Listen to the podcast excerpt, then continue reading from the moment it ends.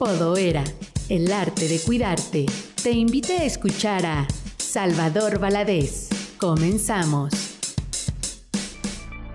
Yo soy Salvador, soy hijo de un alcohólico. Eh, me han dado temas bien difíciles, ¿se dan cuenta? Pero emocionantes también. Miren, uh, una de las cosas que impide al ser humano ver la realidad son los mecanismos de defensa. Cuando uno vive en situaciones álgidas, difíciles, cruentas, entonces la psique se defiende creando mecanismos. El más antiguo y el más usado por el ser humano y sobre todo en una familia alcohólica es el de la negación. Y el mecanismo de la negación tiene un propósito, no aceptar la realidad, porque si la aceptáramos, tendríamos que hacer algo con ella, como buscar ayuda, ir a terapia, romper una relación, deshacer una familia, hacer demandas, hacer cambios en nuestra conducta y eso, eso, eso, mejor pon la mesa, hija, aquí no pasó nada, cállate. Mamá, pero no es justo.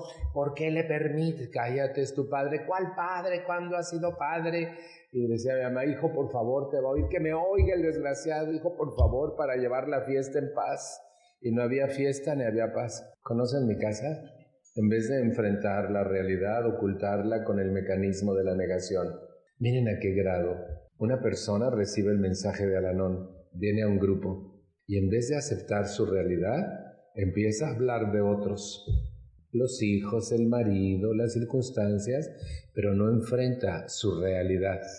Quiere seguir arreglándole la vida a otros porque cree que su problema son otros. Mientras una persona crea que su problema son otros, está perdida en el espacio. No se ha dado cuenta que su problema es ella o él mismo, porque no enfrenta su realidad. Y la realidad es. Y ahí les voy con mi realidad cuando vine aquí. Porque les voy a decir algo que me impresiona mucho. La gran tragedia de mi vida era vivir tan mal pensando que vivía bien. Para no sentirme solito, por favor. Los que vivían mal pensando que vivían bien. De este lado todo mal o todo bien también. ¿Saben que yo creía que yo estaba bien? Y yo creía que, bueno, tenía problemas, pero era por culpa de mi familia, pues, ¿no? Si ella cambiaba, yo iba a estar bien. Y eso era tan nítido, tan claro, y no me enfrentaba conmigo mismo, no veía mi realidad. Por ejemplo, si ustedes me preguntaban, ¿eres enojón? No, me hacen enojar. Ah.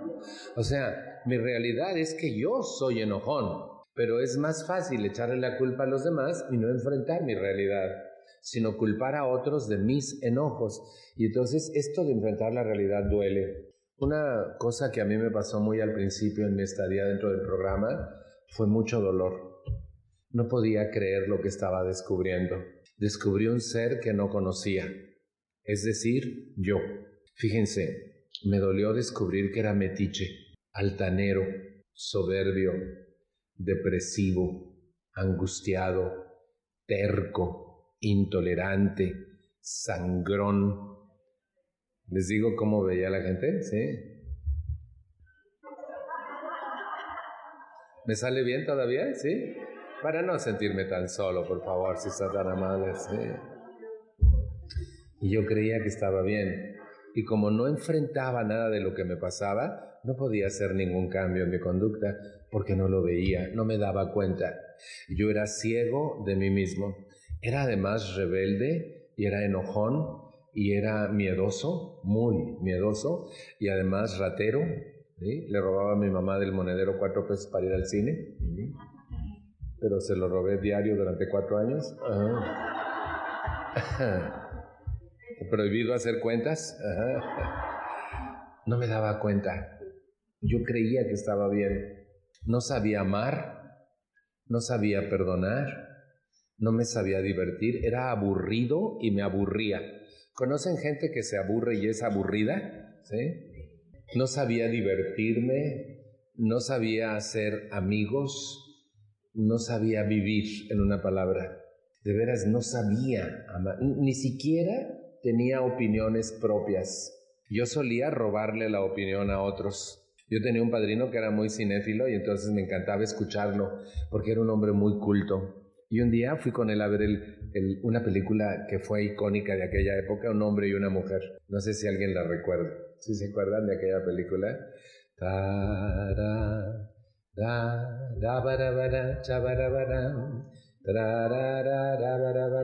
Era la, el tema musical de la película. Y salió mi padrino y dijo, qué bárbaro. La dirección artística fenomenal. Anuka Aime, que era la actriz, una actriz griega, Anuka Ime, sobreactuada, pero las tomas en blanco y negro magistrales. Y cuando me preguntaron, ¿viste un hombre y una mujer? Sí. La dirección escénica extraordinaria. Anuka Ime, sobreactuada, pero las escenas en blanco y negro magistrales. Los que se han robado opiniones ajenas para no sentirme tan solo, por favor. Ay, Salvador. y lo peor del cuento del caso es que no me daba cuenta. ¿Cómo puedo enfrentar algo que no me doy cuenta? No puedo. Por eso es tan importante verme a mí mismo. Los seres humanos, y aquí es donde yo creo que Dios se equivocó tantito con nosotros.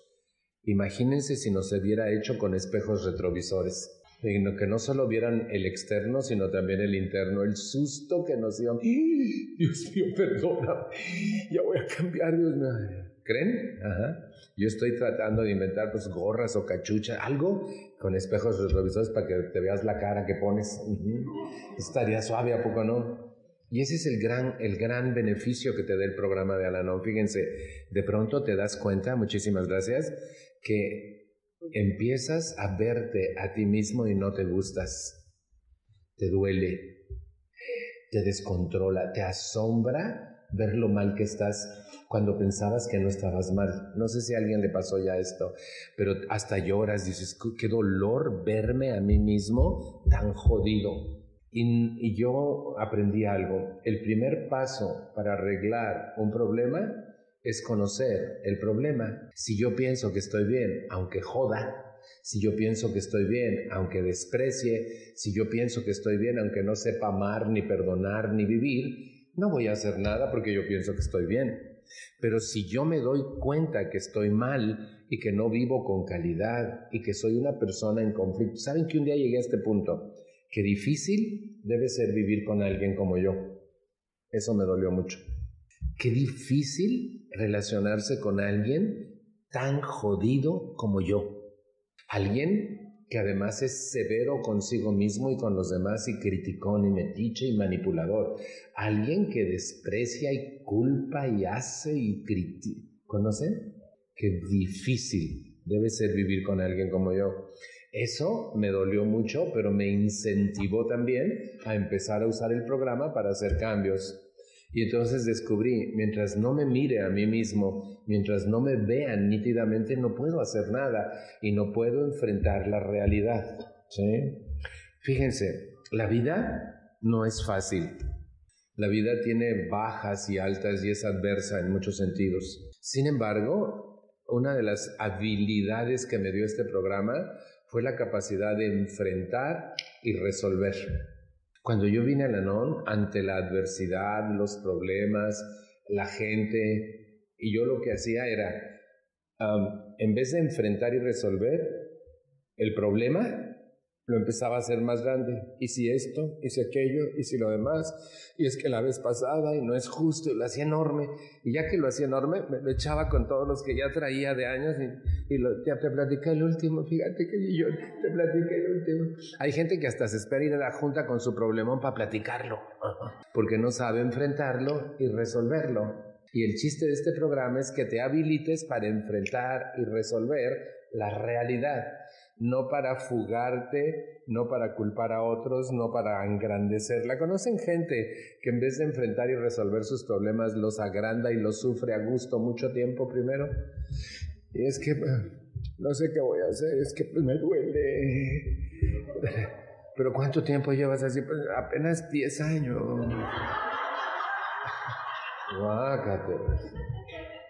¿Qué tengo que hacer? Para poder enfrentar la realidad tengo que conocer mi realidad. Si no, no puedo. Y empezar a verte a ti mismo no es agradable, no es fácil. Empezar a ver que tú eres copartícipe de tu situación, no víctima. Y que así como te has sentido tanto víctima de otros, tú has sido victimario de otros también. Y te das cuenta que no te sabes relacionar. Yo creo, y lo creo firmemente, que uno de los indicativos de que la gente se está recuperando en este programa es cuando se empieza a llevar bien con otros y sus relaciones interpersonales empiezan a mejorar y, la vida se vuelve más chévere, más fácil de vivir porque tu relación con otros mejora ostensiblemente. Y es porque te has dado cuenta de tu posición y la empiezas a cambiar con el programa. Y eso hace que puedas enfrentar y resolver tu realidad. Y mi realidad es que soy hijo de un alcohólico. Y la realidad es que por ser hijo de un alcohólico y haber crecido en un hogar disfuncional, soy una persona con una enfermedad llamada neurosis. Y la realidad es que tengo que combatir eso. Y la realidad es que soy incapaz de un montón de cosas. De alguna manera el programa paulatinamente te va enfrentando a tu realidad. Los pasos logran eso. También los lemas. Por ejemplo, hay un lema, el solo por hoy, que tiene nueve párrafos, y uno de sus párrafos dice, solo por hoy haré un programa de mi día. Tal vez no lo siga con exactitud, pero lo haré y me voy a evitar dos plagas, la prisa y la indecisión. ¿Conocen a alguien que da demasiadas vueltas inútiles sin hacer nada y pierde tiempo de su vida haciendo nada, como ver tele horas y horas y horas y horas? ¿Conocen? Gente que desperdicia su vida haciendo nada. No, no vino hoy, ¿verdad? Y yo digo, wow, si yo no miro esa realidad, no la puedo convertir en algo distinto. Por eso es tan importante este tema, enfrentando la realidad. Y la realidad es que no, no, no vivo con calidad, la realidad es que tengo un problema de neurosis, la realidad es que vivo en una familia disfuncional y la realidad es que necesito ayuda. Una de las dos palabras más difíciles de pronunciar por el ser humano es necesito ayuda. Eh, tengo un amigo que es un psiquiatra mexicano muy prominente y él eh, le preguntó un día, dígame algo doctor, ¿por qué la mayoría de la gente que viene a nuestro programa no la hace? Y me dice la respuesta, me pasmó por su facilidad de respuesta. Él conoce el programa al revés y al derecho. Quizá alguien lo conozca, José Antonio Elizondo. Él es el autor del síndrome de la borrachera seca. ¿sí? Y fíjense, él me dice, es muy simple la respuesta, Salvador, porque cambiar es una pérdida y la gente no quiere perder. Lo que la gente no se da cuenta es que al cambiar, las ganancias primarias del cambio son infinitamente superiores a las ganancias secundarias de estar jodido. Está impresionante, ¿a poco no? Y entonces no quieres dejar de ser tú. Miren, por ejemplo, pídanle a una mamá mexicana que suelte a sus hijos. Pero vean a las mamás valerosas que han hecho el cambio y los han soltado. Los hijos son libres y vuelan en sus propios cielos y no la necesitan para nada y ella puede dedicarse a su historia de vida y encontrarse en el amor, nada más. ¿Sí explicó? Pero ella no quiere cambiar. Una pregunta interesante para cambiar, crear conciencia. ¿Te gustaría tener como pareja a alguien como tú? Vi que todo el mundo sonrió con beneplácito y dijo, mm, ¿te gustaría tener como pareja a alguien como tú? Si yo pudiera platicar con tu pareja de cómo le va en la vida contigo, ¿saldrías bien parado o parada? Hoy voy a cambiar. Necesitamos hacerlo. y eso es la realidad. La realidad es que debe ser difícil vivir conmigo. Y fíjense, el programa entonces te va enfrentando a tu realidad. La primera realidad que yo entendí, que entendí en Alanón, no puedo cambiar a nadie más que a mí mismo. A nadie más. Eso es una realidad. Pero ve a los grupos de Alanón y la gente se está quejando de otros y te pregunta, Salva, ya te entendí que solo me puedo cambiar a mí, pero ¿qué hago con mi hijo? Yo sí les digo, vete a San Diego, rápido. ¿Qué hago con mi marido? ¿Qué hago con mi hermana? ¿Qué hago con mi mamá? Nada, déjalos en paz. Cambia tú. No quieren. No quieren enfrentar su realidad. ¿Te gustaría vivir con alguien como tú? Vi que todo el mundo sonrió con beneplácito y dijo, mm, mm, no, Mi realidad es que tengo necesidad de ser ayudado. ¿Por qué? Vámonos con el primer paso. Vamos a enfrentar nuestra realidad. Dice la primera parte del primer paso, admitimos que éramos incapaces de afrontar solos el alcohol. Y la segunda parte dice que nuestras vidas se habían vuelto ingobernables. Vamos a verlo por partes. ¿Les, parece? admitimos que éramos incapaces de afrontar solos el alcohol. La página 261 de nuestro libro Un día a la vez dice, lo que usted tiene que hacer con el primer paso es quitar la palabra alcohol. Vamos a suponer que la corcholata de mi botella de agua es la palabra alcohol. Quitar la palabra alcohol y poner el nombre del problema que usted debe afrontar. Lo voy a hacer delante de ustedes. Admito que soy incapaz de afrontar solo, quito alcohol y pongo miedo. Admito que soy incapaz de afrontar solo mis miedos. ¿Necesito ayuda? Esa es una realidad. Soy un ser miedoso que necesita ayuda para vencerlos. Admito que soy incapaz, yo solo, de afrontar el llevarme mal con la gente con la que convivo. No me llevo bien con ellos. Admito que soy incapaz de dejar de meterme en lo que no me importa. ¿Necesito ayuda? Admito que soy incapaz de mostrar mis afectos. No puedo abrazar ni decir te amo a los que amo. ¿Necesito ayuda? Admito que soy incapaz de dejar de dar vueltas inútiles. ¿Necesito ayuda? Admito que soy incapaz de dejar de mentir cuando sería igual de fácil decir la verdad. Admito que soy incapaz de concentrarme en lo que hago. Nunca encuentro mis llaves y voy de un lugar a otro de mi casa. ¿Qué venía yo? ¿Qué venía yo? Admito que soy incapaz de dejar de enojarme en automático por cualquier cosa. Admito que soy incapaz de dejar de resentirme en automático por cualquier cosa. Admito que soy incapaz de conciliar el sueño por las noches. Admito que soy incapaz de leer y de entender lo que leo. Se me acabaron las incapacidades. Admito que soy incapaz de decir a otros lo que pienso. Admito que soy incapaz de decir lo que siento. ¿Qué tienes? Nada. ¿Por qué? ¿Estás enojado? No, ¿por qué? Admito que soy incapaz de retener cosas. Admito que soy incapaz de asociarme emocionalmente bien con la gente. Admito que soy incapaz de aprender cosas nuevas. Y así le puedo seguir. Esa es mi realidad.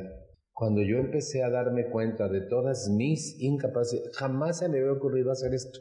Y el primer paso te pide, admite que eres incapaz de afrontar solo el alcohol.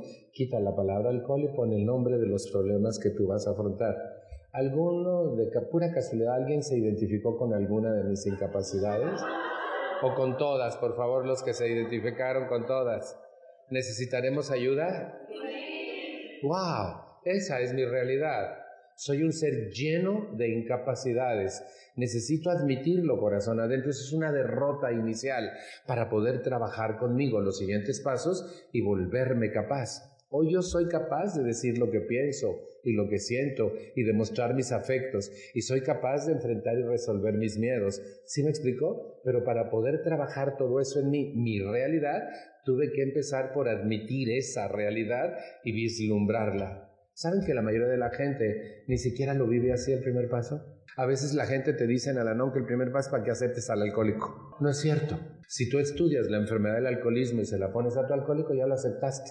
El primer paso es para que admitas tus incapacidades. Y una incapacidad es algo que no puedes llevar a cabo, no eres capaz de hacer. Como decir a otro, te amo con todas sus letras. Los incapaces de decir te amo, por favor, si son tan amables.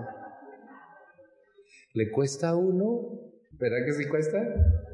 Y cuando lo puedes empezar a hacer, la vida cambia y la gente a tu, alrededor cambia contigo. Incapaz de dejar de meterme en lo que no me importa, siempre al pendiente de los demás, siempre viviendo la vida de otros en vez de vivir la propia. Ahí no me voy a meter mucho porque tengo un tema adicional que ya les explicaron hoy que Pepe y yo vamos a cubrir él un tema y otro, ¿sí? Ya les explicaron, ¿verdad? Y en ese tema adicional les voy a platicar mucho de la incapacidad de dejar de vivir la vida de otros y que eso es muy cómodo, pero eso no lo toco ahorita, ¿vale? Entonces, fíjense, tengo trabajo conmigo, ¿cierto o no? Mucho. ¿Para qué chingados pierdo mi tiempo hablando de otros? Si mi bronca soy yo. Un ser lleno de incapacidades. Ni siquiera puedo leer. Fíjese leer. Me dijo una señora, ¿sabes que no puedo leer? Le digo, ¿por qué? Porque me duele la cabeza. Le digo, pues trájate dos aspirinas, mi amor, y empiézale, porque no se te va a quitar lo bruto nunca. Y, pues no se las quiso tomar, pues. Este lo voy a poner de este lado por aquello de las moscas. y fíjense, es bien impresionante. Ahora no sé en qué orden estaba todo esto, pero ahí se los dejo a su consideración a los que siguen. Fíjense, ah, creo que estaba uno por uno fui tomando, ¿verdad? Chararán, chararán, chararán, chararán. Y entonces, esto hace que yo tenga conciencia de mi realidad. Y mi realidad es que soy un ser lleno de incapacidades que necesita la ayuda de este programa para combatirlas y volverse capaz. Yo soy capaz de amar, de no meterme en la vida de otros, soy capaz de hacer algo positivo con mis enojos, soy capaz de no resentirme, Alanón me enseñó a no resentirme, me dio un seguro de vida, ojalá ese fuera un tema que me dieran, es buenísimo. Y fíjense, o sea, yo me volví capaz, pero para volverme capaz de todo eso tenía primero que admitir que no lo era, ¿me explico? Y entonces tener el incentivo necesario para enfrentar y resolver y hacer los cambios en mi conducta con el programa que me permitieran llegar a la capacidad de amar, de perdonar, de todo lo que les dije que era incapaz, ¿vale? La segunda parte del primer paso también te enfrenta con tu realidad y pide que admitas que tu vida se volvió ingobernable. Yo empecé a investigar qué es la vida de un ser humano y en el plan detallado para progresar decía en el antiguo, la vida de un ser humano es lo que piensa, lo que siente y lo que hace. Dije, ah, caray, vamos a ver, ¿quién gobierna a quién? ¿Yo a mis pensamientos o ellos a mí? Lo que descubrí es que mi pensamiento hacía lo que se le daba la gana conmigo. Fíjense, el miedo, la angustia, la depresión, la desesperación, la ansiedad la crean los pensamientos. Nada de eso son virus que vuelvan en el aire y se te pegan. Son tus pinches pensamientos lo que te angustia, desespera, eh, deprime, atormenta. No es la vida, no es la gente en la vida, no son los acontecimientos. Eres tú y tu manera de ver la vida, de pensarla. Y ese es el gran problema. Pero si la gente no lo hace en el primer paso y no te lo dicen en el grupo, tú te vas, ay, pobrecito de Juan, tan jodido, gracias Dios que no estoy igual de jodido que... ya. Y no aprendiste nada. Y no descubres nada en ti. En cambio, en la segunda parte del primer paso yo empecé a pensar, ¿quién gobierna a quién? ¿Yo a mis pensamientos o ellos a mí? Y me devastó la realidad wow, la realidad es que mi cabeza barría y trapeaba conmigo. Fíjense, me mató en accidente aéreo, carretero, entubado en un hospital. Y ella mejor decidió que infarto al corazón. Rápido. A los que su cabeza ya los mató, por favor, si son tan amables. Los muertos, gracias mil. Mató a mi papá, y a otros cuantos que necesitaban una vueltecita en el pescuezo. Los asesinos, por favor, si son amor. Hubo más asesinos que muertos hoy aquí. Se sacó la lotería, muchísimo dinero. Hasta repartí. Acá nadie se sacó la lotería en su cabeza. Ah, hice viajes fantásticos a lugares remotos recostado en mi cama. Los viajeros fantásticos, por favor, los viajeros fantásticos de este lado. Dicho de otra forma, ustedes y yo hemos sufrido más por lo que hemos imaginado que por lo que hemos vivido. ¿Sí o no? Mi problema no son los demás, mi problema es mi cabeza, que me gobierna. Estás tranquilo y se te cuela un pensamiento pinche y te arruina todo el día. un pensamiento. Y no puedes hacer nada, no sabes qué hacer. Y entonces tus pensamientos te gobiernan, no tú a ellos. Y la mente la puso Dios ahí para que esté a nuestro servicio, no para que nosotros vivamos a su merced. Y sin embargo yo descubro que yo vivía a merced de mis jodidos pensamientos. Y descubrí algo más tarde. Jamás elegí lo que pienso. Me lo insertaron desde niño, como chips. Hagan de cuenta que me fueron metiendo y me metieron cosas como las supersticiones y los prejuicios y que un, adulto te puede golpear, pero tú lo debes respetar. Esas son pendejadas. Si alguien te golpea, le faltas al respeto. Por supuesto que lo odias. Una vez dijo una señora, mi hijo me odia. Le si tú fueras mi mamá, yo también te odiara.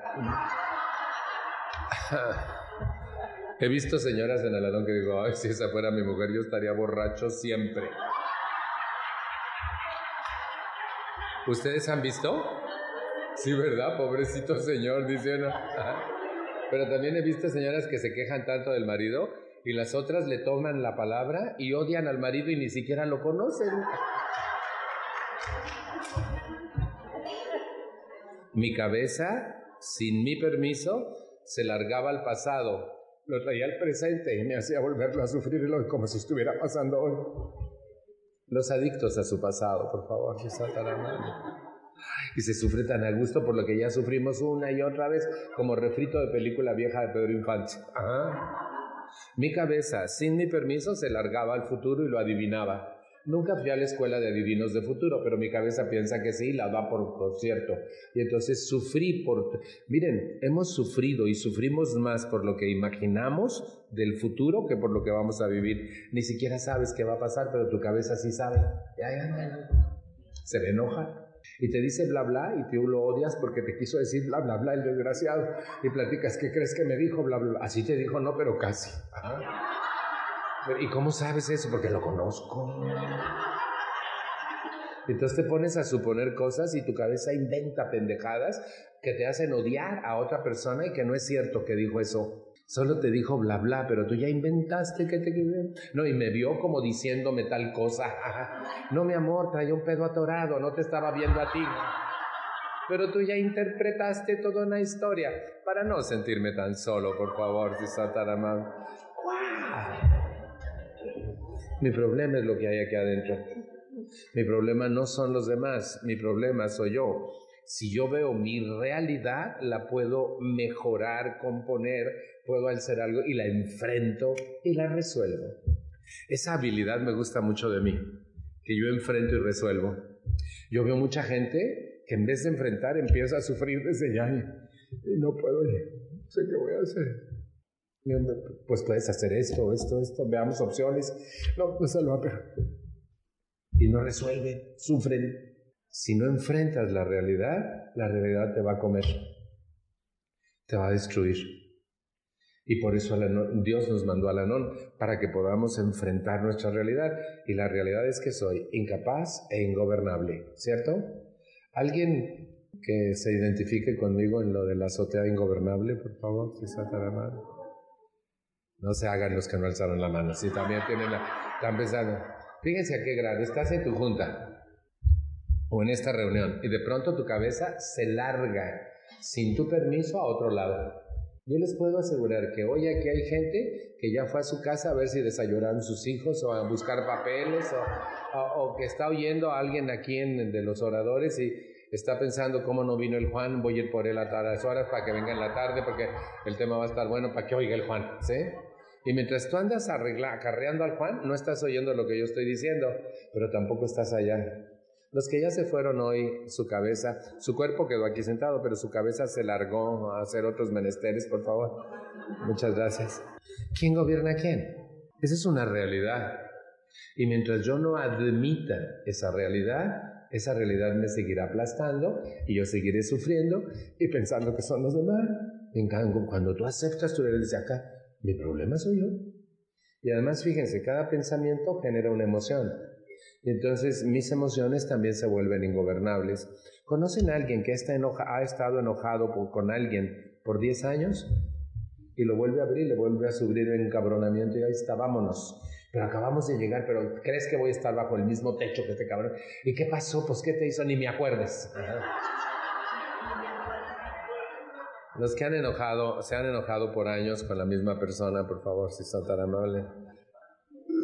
¿Quién gobierna a quién? ¿Yo a mi enojo o mi enojo a mí? ¡Wow! Y la tristeza. Yo he platicado con muchísima gente todos estos años en Alanón y me conmueven sus historias. Y miren, realmente yo aprendí a escuchar bien en Alanón y, y, me conmueve la persona y empieza a llorar y me cuenta un gran conflicto. Y yo le pregunto, ¿cuándo pasó esto?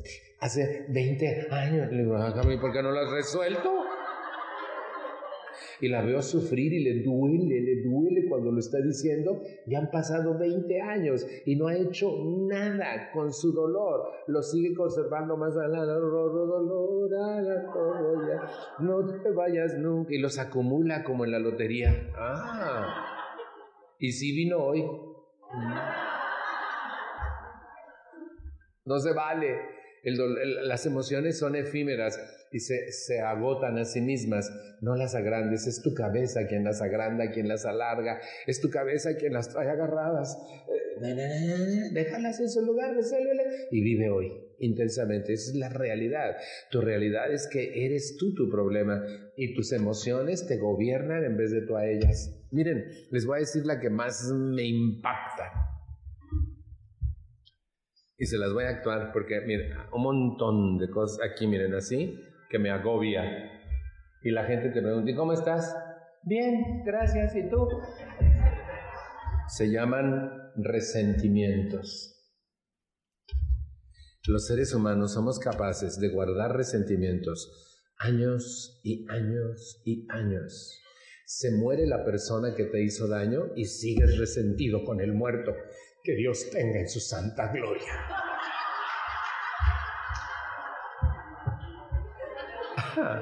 ¿No vino? Impresionante. Y en vez de resolverme, permito que mis emociones me gobiernen años y años y años. Y que mis resentimientos generen odio, rencor, deseos de venganza. Si puedo, me vengo. Si no puedo, cuando menos lo planeo muy bien. Y hasta lo gozas, la venganza planeada aunque no te atrevas a hacer, los que hemos planeado una buena venganza y le hemos gozado, por favor, que le moche el tren las dos patas al desgraciado. Y hasta lo gozas, ¿a poco no? No lo haces, pero lo gozas. El descompuesto eres tú. Y esa es una realidad, tengo que enfrentarla y resolverla. Pero si no me doy cuenta, ¿qué hago? Si yo voy y no están hablando del programa en el grupo y no entiendo cómo hacerlo, pues no lo voy a poder hacer. Pero si yo voy al grupo y la gente me dice cómo está descubriendo su realidad y cómo está descubriendo su ingobernabilidad y cómo sus emociones, digo a mí también. Y entonces yo puedo empezar a trabajar junto con ustedes para crecer y para enfrentar y resolver la realidad. ¿No está chévere? Que eso es lo que deberemos venir a hacer a la norma enfrentar y resolver nuestra realidad, no hablar de nuestra familia. Mi familia, la mitad todavía no quiere, eso es bronca de ellos, mi bronca soy yo. Y entonces mi realidad es que soy hijo de un alcohólico y necesito ayuda permanente y urgente. Y por eso estoy aquí. porque necesito esa ayuda? Porque si no mi cabeza loca rápido regresa. Dice un compañero de Guatemala que es la loca de la casa. ¿Mm? Los que piensan pendejadas, por favor, si son tan amables.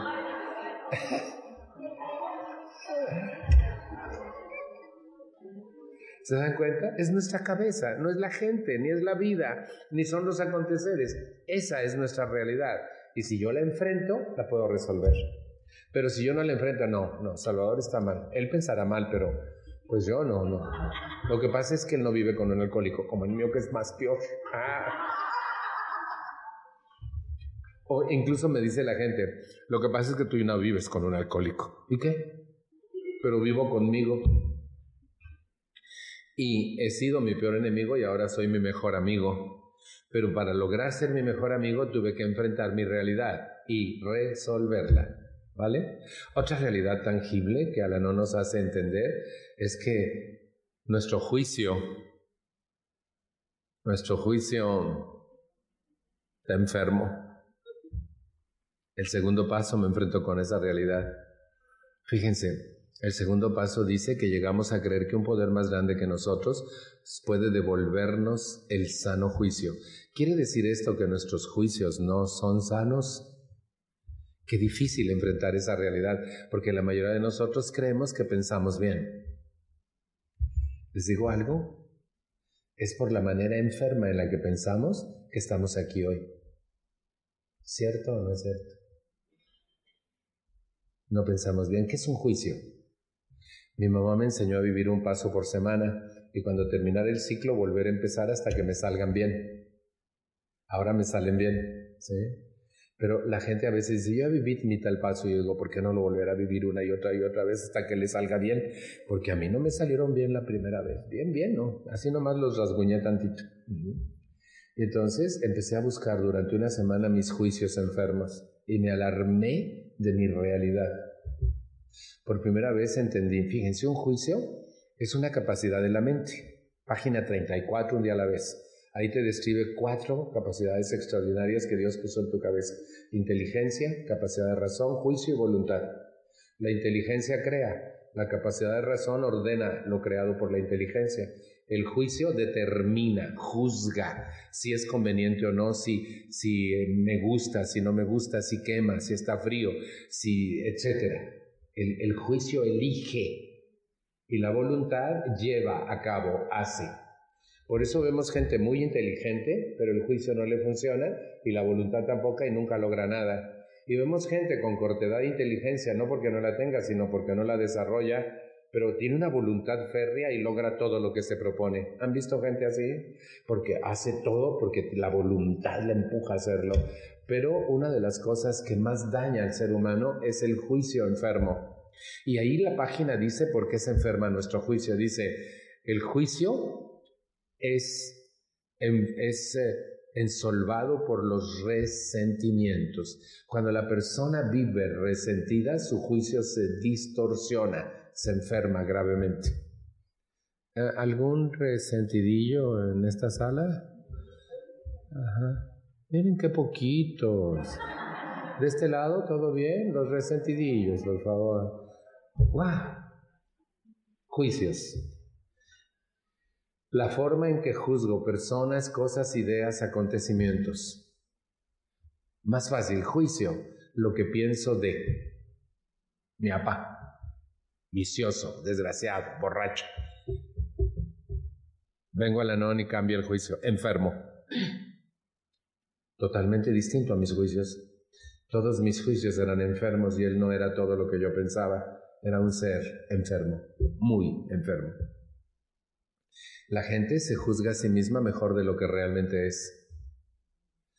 Fíjense, Al Capón no entendía por qué lo nombraron el enemigo público número uno, si lo que hacía era darle diversión a la gente y licor en los tiempos de la prohibición.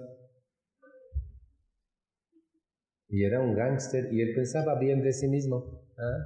Imagínense usted y yo que no hemos matado a nadie.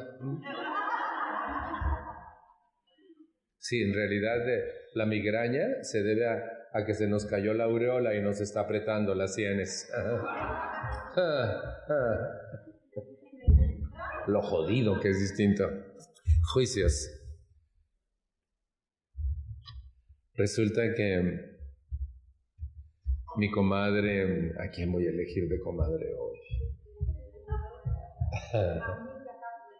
bueno, mi comadre Betty, ajá, mi comadre Betty me dice que la brisa, que es la que acaba de llegar,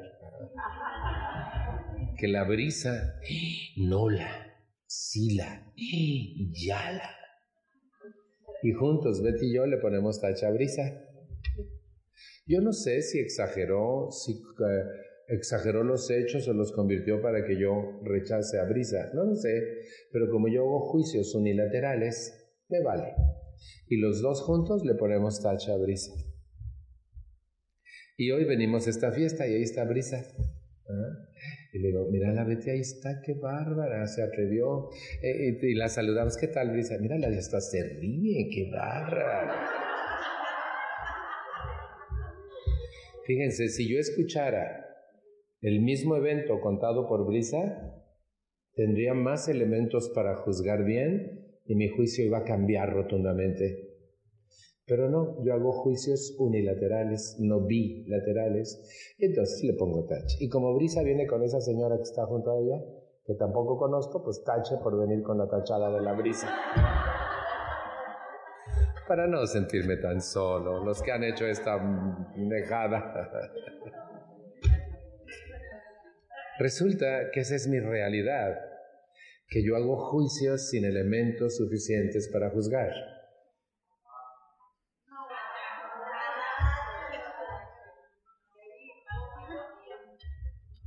¿La juzgamos? ¿Qué tengo que hacer? Enfrentar y resolver esa realidad y sanear mi juicio. Y les puedo platicar muchos más. Y luego viene el paso grandioso, el cuarto, que te enfrenta a ti mismo. ¿Quién eres tú? Tus defectos, tus virtudes. ¿Por qué hago lo que hago? ¿Por qué digo lo que digo? ¿Pienso lo que digo? ¿Digo lo que pienso? ¿Saben que la mayoría de la gente jamás dice lo que piensa? Allá en Piñícuaro. ¿También aquí? Sí. Fíjense, en una página de un de la vez dice, ¿por qué hago lo que hago? ¿Le pongo nombre? ¿Por qué me levanto tarde debiéndome levantar a tiempo? ¿Por qué me peleo con la gente que digo que amo? ¿Por qué siempre llego tarde? ¿Por qué ando deprisa toda la vida? ¿Por qué nunca recuerdo qué hice o dónde puse las cosas? ¿Por qué le grito a la gente que digo que amo? ¿Por qué voy a mi junta y no estudio el programa y no lo vivo? ¿Por qué no me apadrino? ¿Por qué no puedo conciliar el sueño por las noches? ¿Por qué veo tantas taranovelas? ¿Por qué hago lo que hago? Pónganle lo que quieran y descúbranse. Esa es nuestra realidad y tenemos que enfrentarla y resolverla. Para eso estamos aquí, para enfrentar la realidad y resolverla.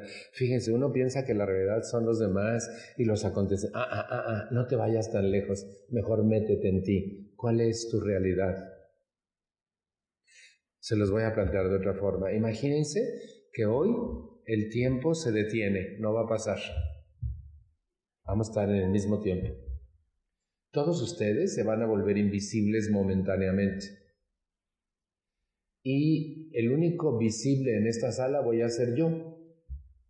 Y por turno, como el tiempo está detenido, no va a pasar, por turno van a entrar por las puertas la familia de cada uno de ustedes a platicar conmigo, ustedes lo van a poder ver y oír todo, a platicar conmigo de cómo les ven la vida con ustedes.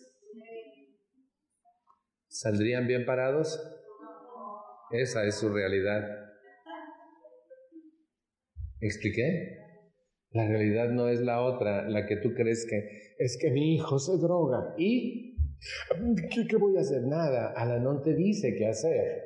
¿Quieres verdaderamente ayudar a tu hijo? Cambia tú. Eso es lo único que resulta. Cambia tú. Cambia tú. Fíjate. Y con él haz lo que Alanón dice. ¿Qué puedo hacer con mi alcohólico, con mis hijos, con la demás gente? Ámalo como es, dice Alanón, capítulo cuarto, grupos de familia Alanón. Ámalo como es, compréndelo y deja que enfrente solo la consecuencia de sus actos. No le arregles nada. Y ahí va la otra arreglarle todo porque lo que pasa es que tú no eres madre, Salvador. No, no soy pendejo. eso sí no soy. Y si Alanón dice que no le arregles nada es porque es lo único que resulta y tú no quieres cambiar, tú no quieres aceptar la realidad, tú quieres rescatar a tu hijo y diciéndole, queridísimo hijo mío, tú te puedes hundir y yo te ayudo a morir. ¿Eso es ser una mamá?